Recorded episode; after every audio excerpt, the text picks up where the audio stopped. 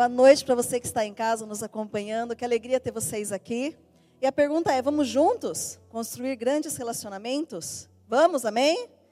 Nós estamos nessa série de mensagens tão importante. Como é importante a gente falar sobre isso, porque a nossa vida se resume a relacionamento. Vocês não concordam?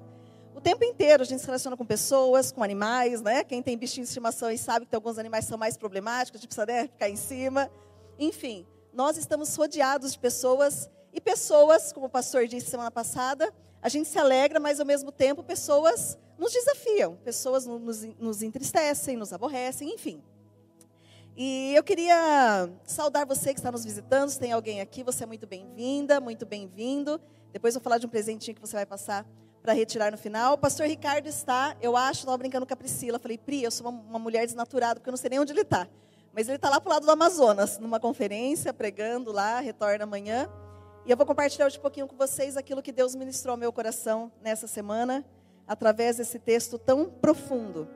Mas antes, eu queria começar fazendo uma pergunta para você que está aqui. Eu queria que você respondesse mentalmente mesmo o que você tem tipo como alvo da sua vida. O meu alvo de vida é, pensa aí, tá? Não precisa ser tão, ai, você é muito crente, meu alvo da vida é honrar a Jesus. Não, você deve ter algum alvo, algum objetivo. Pensa aí, em uma frase ou simplesmente em uma palavra. Qual que é o alvo da sua vida? Qual que é o seu objetivo? Qual que é o seu maior alvo? Pensa aí um pouquinho. Eu vou te dar 30 segundos para você pensar. Eu sou apressada, irmãos, para mim já está bom. Eu vou mostrar para vocês o que algumas pessoas falaram para a gente sobre qual que é o alvo da vida delas. Vamos ver juntos?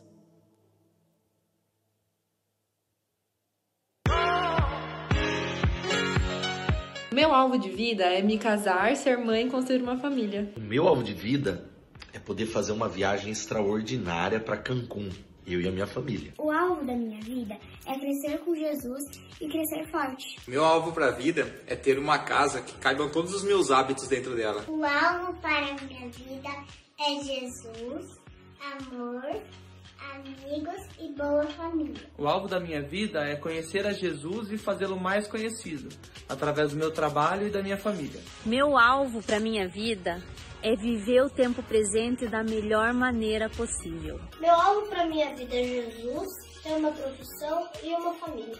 Meu alvo para minha vida é ser uma pessoa melhor do que sou hoje. O alvo da minha vida é quando eu crescer eu ser uma dentista. É brincadeira, meu alvo de vida é outro glorificar a Deus com tudo que eu faço e edificar uma igreja que seja implacável em impactar as pessoas que não têm Jesus, multiplicando uma multidão de discípulos que vão gerar outros discípulos em todas as nações. E essa é a Bethesda. Aê! O que, que você pensou aí como alvo de vida? Eu quero ir para Cancún ainda. Tô brincando, gente. Não, não que eu não queira, né? Se rolar beleza, mas não é o meu principal alvo. Olha só, da maneira que você respondeu essa pergunta que eu te fiz, vai determinar o princípio dominante da sua vida. Olha que interessante. O que seria esse princípio dominante? É um referencial inconsciente quando diariamente você vai fazer alguma escolha. Então, dependendo do que você falou aí, você vai fazer as suas escolhas em relação a esse princípio dominante. Então, vou falar alguns aqui para você, tá bom? Alguns exemplos. Tipo, se o seu princípio dominante é divertimento, diversão, quando você receber dois convites, você vai ir naquele que vai trazer mais alegria, mais diversão. Então, talvez no domingo, se você receber um convite para ir num churrascão, você, hum, acho que é mais divertido que na igreja, então vou lá. Estou brincando, venham para a igreja, tá? Depois vou comer churrasco, irmãos. Então, você vai sempre procurar algo que tenha a ver com diversão, relacionado à diversão. Se o seu princípio dominante é segurança, você vai escolher aquilo que traga menor risco, né, que traga mais segurança para você. Talvez é o conforto, você vai escolher as coisas mais fáceis né, de se fazer, você não vai procurar algo tão difícil de fazer. Talvez o princípio dominante é ser reconhecido. Enfim, você vai escolher as coisas que tornem possível você ser visto pelas pessoas. E um outro também, olha, meu princípio dominante é ser bem-sucedido no meu trabalho. Você geralmente vai se dedicar completamente a ele. Sua vida vai girar em torno disso. Então, todos nós, é, inconsciente, né, a gente tem esse princípio dominante que guia as nossas relações. E o que, que Deus diz? O que, que Ele pensa sobre isso? Qual deve ser o nosso princípio dominante das nossas vidas? Nosso alvo de vida.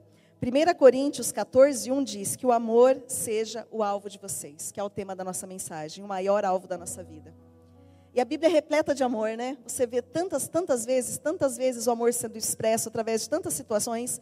E a palavra diz que o amor seja o alvo de vocês. E por isso que a gente tem falado desse tema tão importante, sobre relacionamentos. E esse texto que nós vamos ler hoje, que vai ser a base bíblica de tudo que a gente vai conversar aqui, ele não poderia ficar de fora desse mês sobre os relacionamentos. Eu queria te convidar a abrir comigo, você que está em casa, sua Bíblia. Se você está com a Bíblia de papel, abra aí comigo em 1 Coríntios, capítulo 13. Se você está com a sua Bíblia aí, ligue ela no celular. Abra lá comigo, 1 Coríntios, capítulo 13. Esse texto tão intenso, tão poderoso, tão conhecido, citado em casamentos, enfim. E antes da gente estar lendo esse texto, eu só queria fazer um comentário para vocês entenderem o contexto que ele se encontra, tá bom? Então, 1 Coríntios, capítulo 13, se encontra entre dois capítulos que falam sobre dons espirituais. Então, o capítulo que antecede ele, Paulo vem falando sobre os dons, sobre a comunidade, sobre como é importante servir. Ele também, de uma forma lúdica, ele compara o corpo de Cristo ao corpo humano, né? Que cada, que, assim como o nosso corpo tem os seus membros, o corpo de Cristo também tem os seus membros e nós dependemos uns dos outros. Eu fico imaginando que Paulo estava pensando até nas crianças, porque a gente usa muito essa simbologia lá, né? Do corpo humano, das partes que se conectam, enfim. Então, Paulo vem de uma forma teológica, falando sobre os dons, depois ele vem de uma forma mais lúdica, comparando o corpo de Cristo com o nosso corpo, e ele dá como se fosse uma pausa. E a gente vai começar a ler esse texto que daí vem depois disso que eu falei para vocês. Então vamos lá. Título: O amor. Ah, o amor. Vamos lá. Passo agora a mostrar-lhes um caminho ainda mais excelente. Ainda que eu fale a língua dos homens e dos anjos, se não tiver amor, serei como um sino que ressoa ou como prato que retine. Ainda que eu tenha o dom de profecia e saiba todos os mistérios e todo o conhecimento, e tenha uma fé capaz de mover montanhas, se não tiver amor, nada serei. Ainda que eu dê aos pobres tudo o que possuo e entregue o meu corpo para ser queimado, se eu não tiver amor, nada disso me valerá.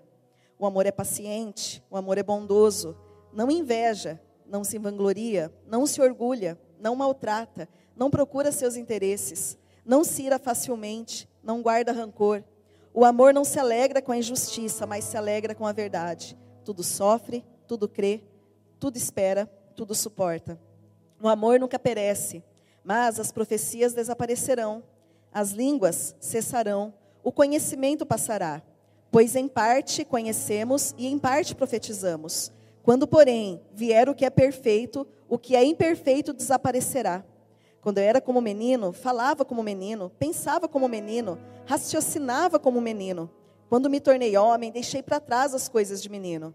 Agora, pois, vemos um reflexo obscuro, como em um espelho, mas então veremos face a face. Agora, Jesus, eu te conheço em parte, então conhecerei plenamente, da mesma forma como sou plenamente conhecido. Assim, permaneçam agora essas três: a fé, a esperança e o amor. O maior deles, porém, é o amor. Senhor Jesus, a tua palavra é poderosa. Como eu disse hoje pela manhã, nós poderíamos simplesmente ler esse texto e ir para as nossas casas, porque somente a tua palavra aqui já nos basta. Mas nós queremos nos aprofundar um pouquinho mais nessa questão e pedimos a ajuda do teu Espírito Santo nesse momento. Pedimos a ti que teu Espírito Santo nos conduza a toda a verdade, a tua palavra, nos ajudando a discernir e a entender as áreas que nós precisamos ser mudados. Que essa palavra tenha aplicação pessoal, nós, que nós não venhamos transferir para outras pessoas, mas que seja algo profundo aos nossos corações, trazendo conceitos novos, talvez verdades que nós já sabemos, mas que ainda não são tão verdades para nós. Abençoa a tua igreja, edifica também a tua igreja, aqueles que estão em casa, em nome de Jesus. Amém? Amém. Vamos lá, gente, vamos conversar um pouquinho sobre esse tema tão importante eu quero começar com uma frase que me chamou muita atenção. Nós falamos tanto de maturidade, né? E essa frase diz assim: a evidência de maturidade autêntica é o amor. Uau! Curta e profunda. A evidência de maturidade autêntica é o amor. O amor vai mostrar se realmente nós estamos amadurecendo ou não. Isso me chamou muita atenção. Nós queremos amadurecer. Eu quero muito amadurecer nos relacionamentos, na minha vida cristã. E esse amadurecimento vai vir através realmente de um coração que ama. Em 1 Coríntios diz que nós devemos fazer do amor o nosso maior alvo. E a gente vai destrinchar aqui, eu vou destrinchar com vocês, conversar um pouquinho sobre algumas coisas que nós lemos aqui, tá bom? De uma forma bem prática. Então, primeiro, Sem amor, tudo que eu faço é ineficaz. Sem amor, tudo que eu digo é ineficaz. Ainda que eu fale a língua dos homens e dos anjos, se eu não tiver amor, serei como um sino que ressoa ou como um prato que retine. Isso nos diz o seguinte: que toda palavra dada sem amor é vazia, se torna um barulho. Toda palavra, tudo, tudo, em todo o nosso relacionamento, tudo que a gente for conversar com alguém, mesmo abençoando, se isso for sem amor, disso não vale nada. E hoje nós ficamos impressionados né, com grandes comunicadores, isso nos chama atenção. E o povo lá de Coríntios também, eles tinham orgulho, orgulho da eloquência deles, né, de falar a língua de Deus, dos anjos, de falar outras línguas. Eles diziam, nós podemos falar nas, nas línguas dos homens e dos anjos, os coríntios tinham orgulho disso. E Paulo vem e diz, para Deus isso é grande coisa. Sem amor de nada vale você saber inglês, espanhol, francês, mandarim, sei lá, seja lá qual língua. Toda palavra dita sem amor de nada vale. E eu vou trazer para a nossa prática. Como tem sido a sua comunicação dentro da sua casa, primeiro? Eu estava até falando com o Edmilson hoje, né? A gente falando sobre que a familiaridade gera desprezo. Isso o Ricardo falou lá atrás, eu guardei isso. Porque a gente está tão familiarizado lá com, com, com, as pessoas da nossa casa que a gente acaba desrespeitando no tom de falar. A gente acaba sendo hostil, ríspido da maneira que a gente fala. E muitas vezes a gente nem percebe. Lá em casa eu tenho o costume de falar assim, né? Quando temperamento, gente. Eu tenho meu temperamento, Ricardo, as meninas, nós somos muito diferentes. E quando a gente fala de modo meio atravessado, eu falo: olha, não saiu mel da sua boca, hein? Não está saindo mel, não estou gostando desse tom. Né? Então, eu fui procurar uma referência bíblica para isso, e lá em Provérbios diz assim: As palavras agradáveis são como um favo de mel, são doces para a alma e revigoram a saúde e a alegria de viver. E aí, tem saído mel da sua boca quando você fala em casa com, seu, com sua esposa? com os seus filhos? Você tem dado palavras doces que edificam? Tem falado em amor? Talvez correções são necessárias, mas você tem feito essas correções em amor ou não, né? É necessário a gente sim corrigir pessoas, né? Para o bem. Mas você tem feito isso com atitude de amor, de verdade, ou com atitude de legalismo? Não, porque está errado. Não. Ou você tem feito realmente com amor. Então, ainda que eu fale qualquer língua, eu posso falar em línguas aqui, se eu não tiver amor. Deus diz para mim: Isso é grande coisa, Elô, não vale nada. Segundo, sem amor, tudo que eu sei é incompleto. Ainda que eu tenha o dom de profecia, o dom mais desejado, né? Muitas pessoas vão em igrejas atrás de profetas, de profetadas muitas vezes. Ainda que eu tenha o dom de profecia e saiba todos os mistérios e todo o conhecimento de Deus. Vocês já pensaram nisso? Ainda que você saiba tudo, que você tenha o dom de profetizar, se você não tiver amor disso, nada vale. Você pode ouvir Deus falando contigo aqui, ó, direto. Mas se você não amar a pessoa que está do seu lado, isso não importa.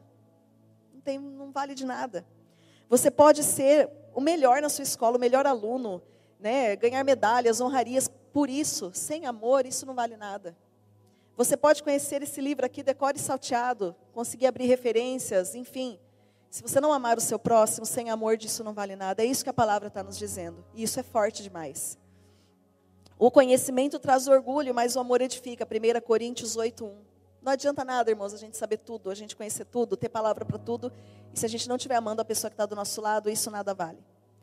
É melhor ter um coração correto do que uma cabeça correta. E nós estamos numa época de explosão de conhecimento. Vocês percebem isso? Os nossos filhos são bombardeados por conhecimento. Eles sabem, eles acham que eles sabem mais que a gente, né?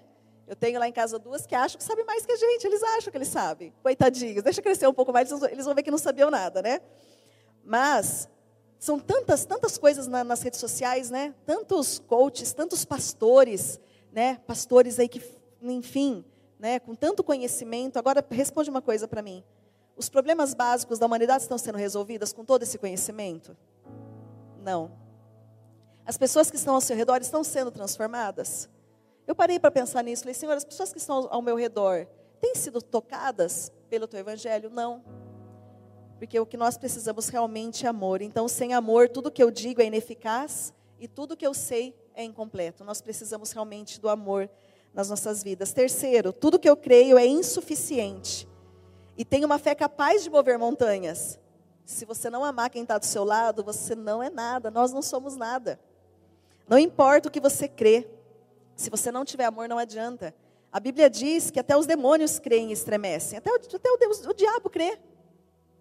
Mas se você somente crê, você vem aqui e fala, não, eu creio em Jesus, mas não está amando, alguma coisa está errada. Nós precisamos realmente deste amor. Cristianismo é um estilo de vida e é um estilo de amor. Ser cristão é ser amoroso, é ter amor para realmente dar, dividir, repartir. Guarda isso, fé é importante, mas fé menos amor é igual a zero. Você pode ser um cara de fé, uma mulher de fé, mas se você não tiver amor, isso é igual a zero. Quarto, tudo que eu dou é insignificante. Ainda que eu dê aos pobres tudo que possuo. Se não tiver amor, grande coisa, disso nada vale também. Paulo está nos dizendo aqui que não é o dízimo, mas você vender tudo mesmo que você tem. Tudo. Você chega lá, vou vender tudo e vou dar lá para o projeto Hug, não, vou vender tudo que eu tenho. Se você fizer isso sem amor, sem amar a, a, a pessoa que está do seu lado, também não resolve. Muitas pessoas muitas vezes dão por prestígio, né, para ter o nome numa placa, ou dão por ficar bem consigo mesmo, sabe? Aquela pessoa que quer fazer uma caridade, porque talvez, não, pelo menos eu vou fazer isso para ajudar o próximo. Mas sem amor isso não resolve. O marido que talvez é, compra tanto presente para a esposa, mas a trata com desrespeito, não tem amor, de nada vale. O pai que muitas vezes não é tão presente na vida dos filhos, isso acontece muito, eu já ouvi muitos casos, e que compra os filhos com presente, né, para pelo menos tipo, aliviar uma consciência, uma ausência. Até eu brinquei hoje cedo, adolescentes gostam de ganhar presente, né? Falei, quem que adolescente quer ganhar um tênis, né? Um Vans, um Converse, enfim. Mas, pai, se isso não estiver, não tiver amor nessa atitude, de nada vale também. Eu tenho certeza que seu filho preferia muito mais o tempo e o amor do que um presente. Isso eu tenho certeza. Então, que realmente a nossa vida seja regada desse amor. Você pode dar sem amor, mas você não pode amar sem dar. Eu posso dar sem amor, eu posso ir lá e fazer uma contribuição, mas eu não posso amar sem dar. Quinto, tudo que eu realizo é inadequado. E se eu fosse queimado vivo por pregar o evangelho e contudo não amasse os outros, isso não teria valor nenhum. Aqui Paulo faz a menção de um, de um rabino que morreu queimado, enfim. Enfim, a gente pode analisar grandes feitos, a gente pode ter sucesso, realização em todas as áreas das nossas vidas. Mas sem amor, isso é esforço perdido, não vale nada. A gente pode fazer o que for. Mas se a gente não estiver amando realmente, isso não vale nada. E olha que interessante, o ponto de encontro, de relevância entre todos esses versos que a gente leu é um só. Relacionamentos são mais importantes que as realizações da minha vida. Uau! O relacionamento é mais importante que tudo que você faz na sua vida, sua profissão, enfim. Relacionamentos são mais importantes que as realizações da sua vida. Quando Jesus voltar, e eu creio que está breve, né, a gente tem visto tantos sinais, tantas coisas. Quando Jesus voltar, a primeira coisa que ele vai perguntar para a gente é: primeiro, Eloane, cadê a Suzana com a Luísa? O que, você fez com a vida dela? Está aqui, Senhor, eu conduzi elas no teu caminho. Ricardo, cadê suas filhas? Cadê sua esposa? Porque o homem é o cabeça do lar. Peterson, cadê Priscila? Deus, Jesus vai perguntar isso para a gente, porque Ele quer saber dos nossos relacionamentos, não do, dos nossos feitos, das nossas realizações. Você tem conduzido os seus ao encontro de Jesus? Você tem realmente amado os seus, os seus que estão ao seu redor? Nós precisamos amar de verdade, irmãos. Essa palavra mexeu muito comigo antes de eu trazer aqui para vocês. Deus nos diz assim, em tudo que a gente leu: você pode ser eloquente, um top de um orador, você pode ter o conhecimento de um gênio, a fé de operador de milagres, a generosidade de um filantropo, a dedicação de um Marte, mas se você não ama, se eu não amo, isso não vale nada. Se eu não tiver amor, não tem nem o porquê eu estar aqui em cima. Isso não vale nada, são palavras vazias. Nós precisamos aprender a amar. Meu alvo final na vida é amar as pessoas. Amém? O nosso alvo é amar as pessoas. O nosso alvo são os relacionamentos. E como a gente faz isso, Elô? Como é difícil, eu sei que é difícil, irmãos. Eu sei que é difícil. Eu estava comentando hoje pela manhã que há um tempo atrás eu vivi um grande, uma grande turbulência nos relacionamentos que eu nunca tinha tido. Então, muitas vezes eu ia aconselhar alguém, se aconselha, não, vai lá, pede perdão, se resolve. E eu passei por um período tão difícil que não dizia respeito a mim. Né? Aliás, não tinha nem nada a ver com o assunto, mas que caiu do meu lado. E aquilo lá foi me corroendo. Irmãos, como corrói isso? Como acaba com a, com a, a gente fica com a vida parada, essa questão dos relacionamentos. E graças a Deus, hoje está tudo resolvido no coração, enfim. Deus é maravilhoso, a gente foi, a gente fez nossa parte, enfim. Hoje eu posso estar aqui para dizer que é possível. Hoje eu posso aconselhar e falar, não, eu passei por isso também, porque até então nunca tinha passado.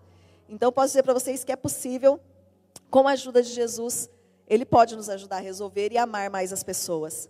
E eu fui buscar no dicionário uma definição para a palavra amor. E é difícil você achar uma definição né, para a palavra amor. A gente usa ela o dia inteiro, né? Eu amo meu marido, eu amo o Corinthians, eu amo minha cachorra, eu amo meus gatos. A gente usa, eu amo sorvete, eu amo macarrão, enfim, a gente usa a palavra amor o tempo inteiro. Mas o amor pode ser definido? Você já pensou nisso? Qual que é a definição de amor? As maiores loucuras são cometidas em nome do amor.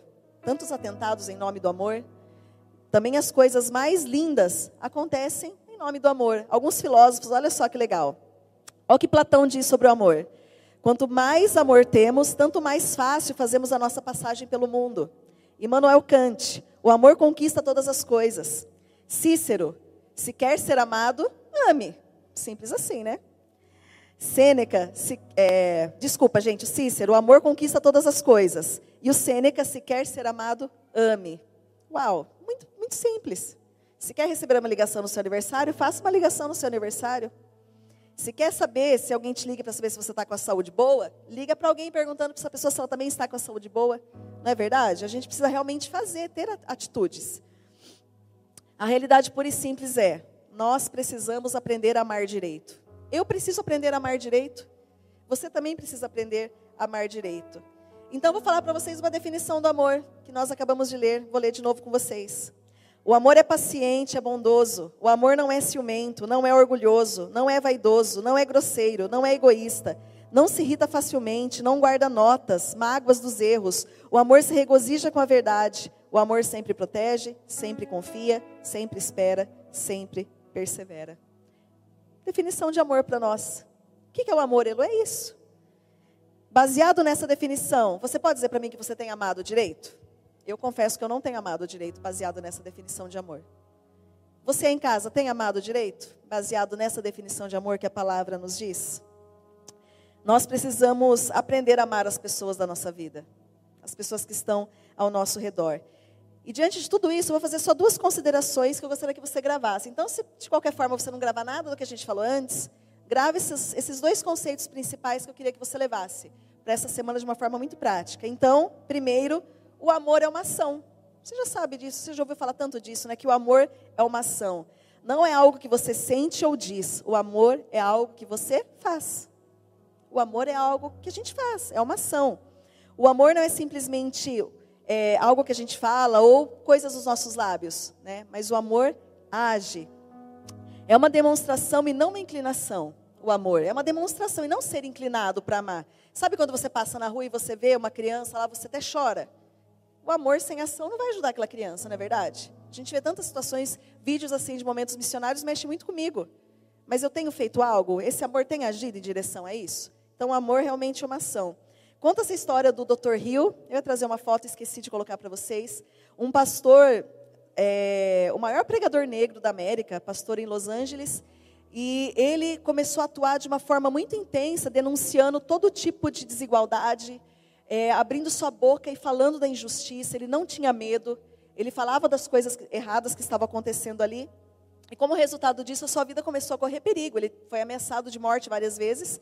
E num sermão assim de domingo, ele pregando, ele citou algumas injustiças e ele recebeu uma ameaça de bomba durante aquela semana, que eles iriam colocar uma bomba no carro ou na casa dele. E esse pastor ele sai da igreja, ele chega, né, depois do culto domingo de manhã, ele chega na sua casa e o seu carro não está na garagem. Ele fica apavorado, ele senta na escadinha ali, visualizem isso, ele senta na escadinha é, e ele ficou pensando, meu Deus, o que, que será que aconteceu? Quando ele estava ali, a esposa dele chega com o carro. E ele fica assustado, ele fala assim para ela, meu Deus, o que, que você está fazendo? Por que, que você pegou o carro? Ela responde assim para ele, eu cheguei à conclusão que essa comunidade precisa muito mais de você do que de mim. Então, se alguém tem que morrer, sou eu e não você. E ele diz: Eu sempre soube que minha esposa me amava, mas só agora eu entendo o que o amor significa, porque o amor é uma ação. O amor é uma ação. A sua esposa havia feito uma escolha, ela escolheu agir. E o amor age. Então guarde isso: o amor age. O amor age com a sua esposa, o amor age com o seu esposo. Você vai servir com amor, você vai abençoar a vida do seu esposo, da sua esposa, dos seus filhos. Segundo, o amor é uma escolha. Então, primeiro é uma ação e o amor é uma escolha. Você escolhe amar. Você escolhe também não amar. Tem pessoas que muitas vezes a gente deleta da nossa vida. Não escolho, para mim não faz falta. Eu estou é, aquele não matarás, não é só físico. Você mata a pessoa da sua mente, você ignora a pessoa. Você escolhe ser gentil, você escolhe tratar bem. Muitas vezes, irmãos, tem pessoas que nos desafiam mesmo. Você sabe que talvez você lida com problemas no relacionamento, tem pessoas que nos desafiam. Muitas vezes dentro da nossa própria casa, enfim, tem pessoas que nos desafiam.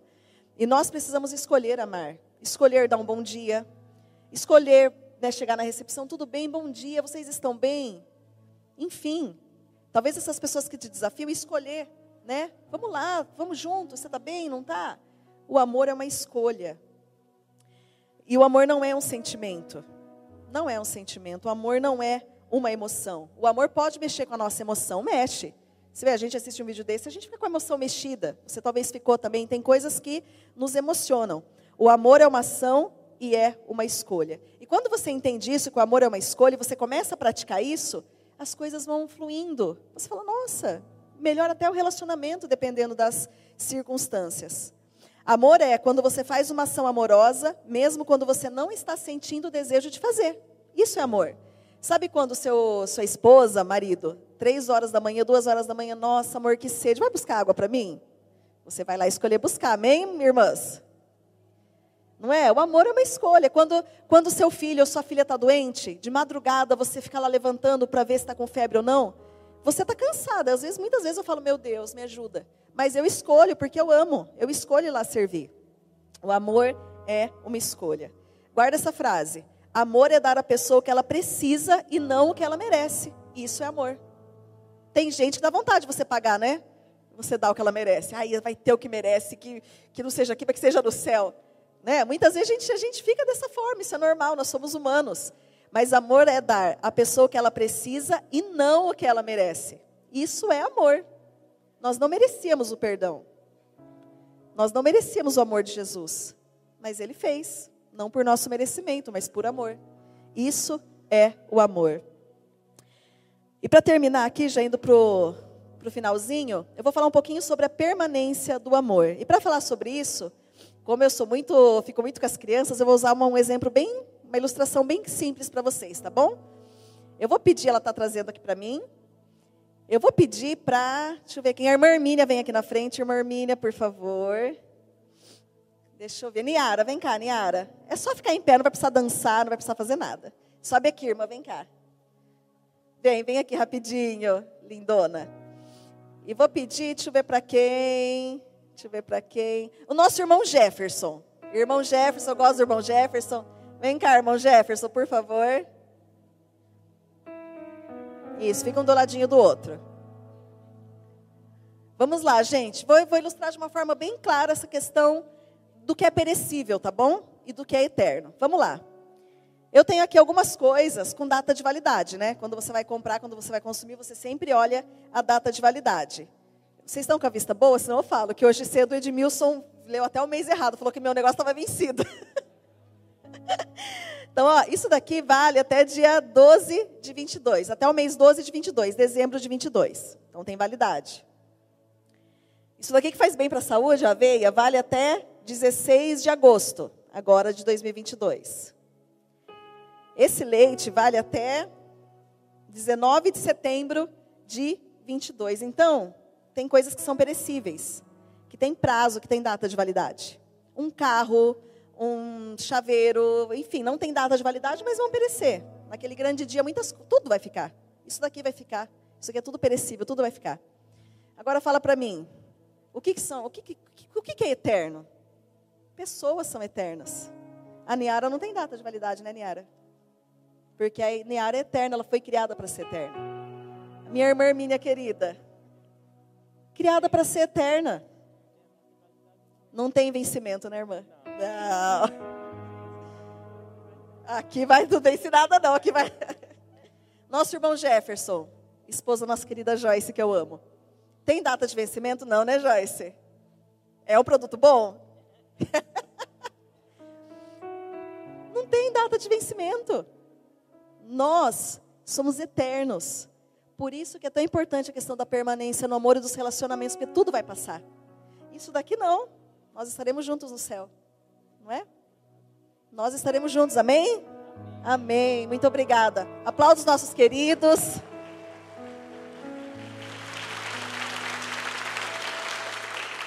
Qualquer coisa nessa vida, gente, é temporário. Seu trabalho é temporário, a sua casa é temporária, o seu carrão é temporário, tudo, tudo. Qualquer princípio. Se você vive para diversão, vai passar. Se você vive para trabalhar, vai passar. Tudo é temporário. A única coisa que não é temporária é o amor, porque ele vai permanecer para sempre. E terminando esse texto, esse último versículo que fecha aí o nosso capítulo 13 diz assim: que são três grandes virtudes: a fé, a esperança e o amor, mas o maior de todos é o amor. Sabe por quê? Olha só. No céu, tem coisas que nós não vamos precisar quando a gente for chamado por Jesus. Lá no céu, naquele grande dia, vai ser uma, uma grande, um grande festival, gente, naquele grande dia que Jesus vier nos, nos buscar. Nós não vamos mais precisar de esperança. Você não vai mais precisar de esperança, por quê? Sabe tudo que você anseia, tudo que você busca aqui? Lá você vai ter tudo o que você quiser. Nós vamos precisar esperar por mais nada. Então, lá no céu, nós não precisaremos de esperança naquele grande dia. Lá no céu também, nós não precisaremos de fé. Sabe por quê? Você vai ver, eu vou ver o nosso Salvador face a face, amém? Nós vamos ver Jesus face a face. E lá não haverá mais choro, não haverá mais dor, não haverá mais sofrimento. Nós estaremos vendo Jesus face a face. Então lá nós também não vamos precisar de fé, nós estaremos com Ele. A única coisa que vai permanecer lá o amor. Por isso que é tão importante a permanência no amor, é tão importante permanecer no amor, porque o amor é a única coisa que nós vamos celebrar no céu, é o amor, é a única coisa que vai permanecer no céu. E Jesus nos diz: eu lhes dou um novo mandamento: amem-se uns aos outros, assim como eu vos amei, amem também uns aos outros. Se tiverem amor uns pelos outros, uns pelos outros, o mundo saberá que vocês são os meus seguidores. Amém? Um novo mandamento, não é uma opção, é um mandamento. Nós precisamos obedecer aquilo que Jesus nos diz. E Deus é amor. A gente fala tanto isso, né? Deus é amor, lá. Deus é amor. Ele não tem amor. Ele não possui amor. Ele é amor. Diga comigo, Deus é amor. Deus é amor. Elô, como vou amar? É tão difícil. Tem pessoas que nos desafiam. Jesus é o nosso modelo de amor. Jesus é o nosso modelo de amor que sofreu injustamente, inclusive pelos religiosos, sacerdotes, fariseus. E mesmo assim, ele calado, não abriu a sua boca, como uma ovelha muda, vai para o matadouro. Ele é o nosso exemplo maior. Por isso que nós precisamos de Jesus, gente, porque isso só é possível com Jesus. Eu não posso amar, né, a Mari se eu não tiver o amor de Jesus primeiro na minha vida. Eu não posso amar a Pri se eu não tiver amor, a Bárbara se eu não tiver o amor primeiro na minha vida. Eu não vou ter o que oferecer. Por isso nós precisamos desse amor de Deus nas nossas vidas. Ele é o nosso modelo. O nosso sinal como cristão, nós usamos a cruz. Nós usamos muitas vezes a âncora, esperança, nós usamos peixinho, né? enfim, o nosso sinal como cristãos verdadeiros deve ser o amor. Deve ser a nossa marca principal, que é realmente amar as pessoas. Nós cantamos sobre o amor, nós falamos sobre o amor, nós estudamos sobre o amor, mas nós precisamos desenvolver ações sobre o amor. Então, duas ações para você fazer. Primeiro, comece amando as pessoas com quem você já se relaciona. Ame seus familiares, Ame, ame a sua esposa, ame os seus filhos, ame as pessoas que estão ao seu redor do seu círculo de amizades. E outra coisa também, você pode alargar o seu número de relacionamentos. Lógico, você não vai ser íntimo de todos, é impossível isso. Mas nós precisamos alargar esse número de relacionamentos. Compartilhar o amor de Deus é tão importante. Uma coisa que eu falei hoje cedo: trate bem as pessoas da sua vida. Trate bem os professores dos seus filhos. Tem professores aqui? Hoje cedo tinha muitos. Honre os professores. Os pais hoje têm a tendência de ficar do lado dos filhos e contra os professores. Não faça isso, meu irmão. Honre os professores dos seus filhos, as pessoas da escola. Ah, mas eu pago, eu tenho direito. Não, nós não temos direito a nada. Ame as pessoas, ame a sua vizinhança. Que quando você, quando eu com o Ricardo, a gente mudou esses tempos atrás, vai fazer um ano e pouco, foi tão legal, eu não sabia que a gente era tão querido na rua. Das pessoas, o que, que a gente vai fazer sem vocês aqui? Eu falei, poxa, que legal, a gente deixou a nossa marca de Jesus aqui, isso me emocionou demais. Sua vizinhança sabe que você é de Jesus? Você tem demonstrado com atitudes? Quando sua vizinha joga folha na frente da sua casa, você fica bravo, você vai lá e joga de novo na dela?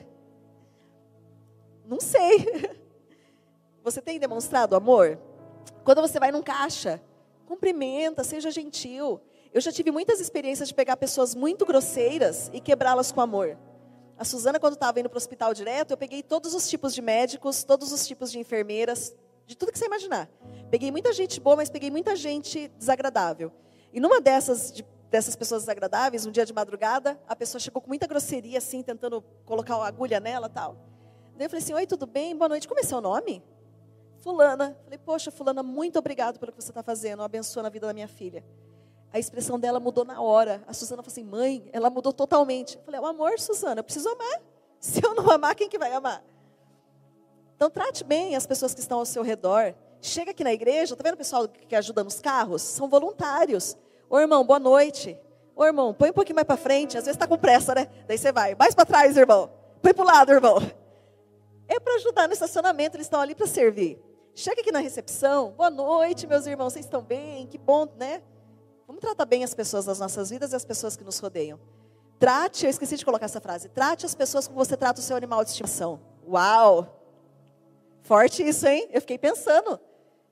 Trate as pessoas como você trata o seu bichinho de estimação. Quem tem bichinho aí em casa? Quem beija o bichinho toda hora? Ai, que lindo! Quem dorme com o bichinho na cama? Eu fiquei pensando, será que eu estou tratando melhor a minha cachorra e os meus gatos do que as pessoas? Isso é para se pensar, gente. Eu fiquei chocada porque eu trato elas muito bem. Cato no colo, dou beijo, né? aquela coisa toda e fala com carinho. Ela pode comer o que quiser. Ai, coitadinha, não é? Agora o irmão faz uma coisa para a gente, a gente já se enfesa. Trate da mesma forma, com amor, que você trata os seus bichinhos. Guarde isso. Um princípio bíblico, estou brincando. É um princípio para levar para a vida, que isso falou muito comigo. Amém? Relacionamentos são mais importantes que as realizações. Guarde isso. Relacionamentos são mais importantes que as realizações. Amém? Abaixe sua cabeça um pouquinho. Feche os seus olhos. Feche seus olhos um pouquinho.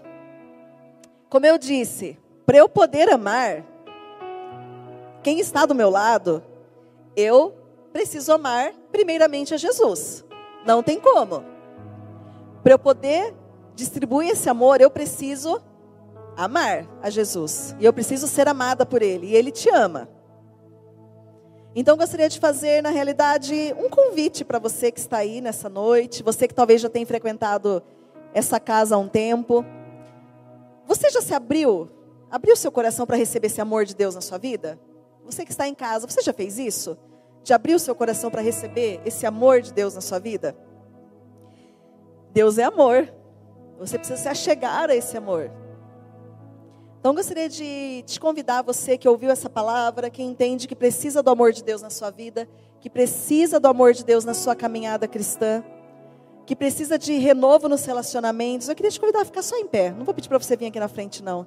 Se você entende que você precisa desse amor de Deus na sua vida, com mais intensidade, fique em pé. Eu já estou porque eu preciso. Eu preciso muito desse amor de Deus na minha vida.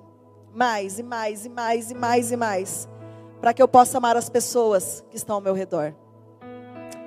E se talvez você fala assim, Elô, eu quero andar com Jesus em amor. Eu talvez não entendo muito bem o que seja isso, mas eu quero me entregar a Jesus, eu quero me conectar com Ele, quero ter um relacionamento com Ele de amor, eu queria que você fizesse uma simples oração comigo, tá bom? Vamos orar assim? Senhor Jesus, nessa noite, eu entendo o teu sacrifício de amor. Nessa noite, eu confesso o teu nome, Jesus. Um nome que está acima de todo nome. Eu te peço, entra no meu coração transforma minha realidade, transforma o mundo ao meu redor, perdoa os meus pecados, o tempo que eu tenho andado distante de Ti. Se você talvez está afastado da igreja, diga assim: Senhor, me perdoa o tempo que eu fiquei longe de Ti, me ajuda a retornar, guarda minha vida e me ensina a amar Jesus, assim como o Senhor me ama. Amém?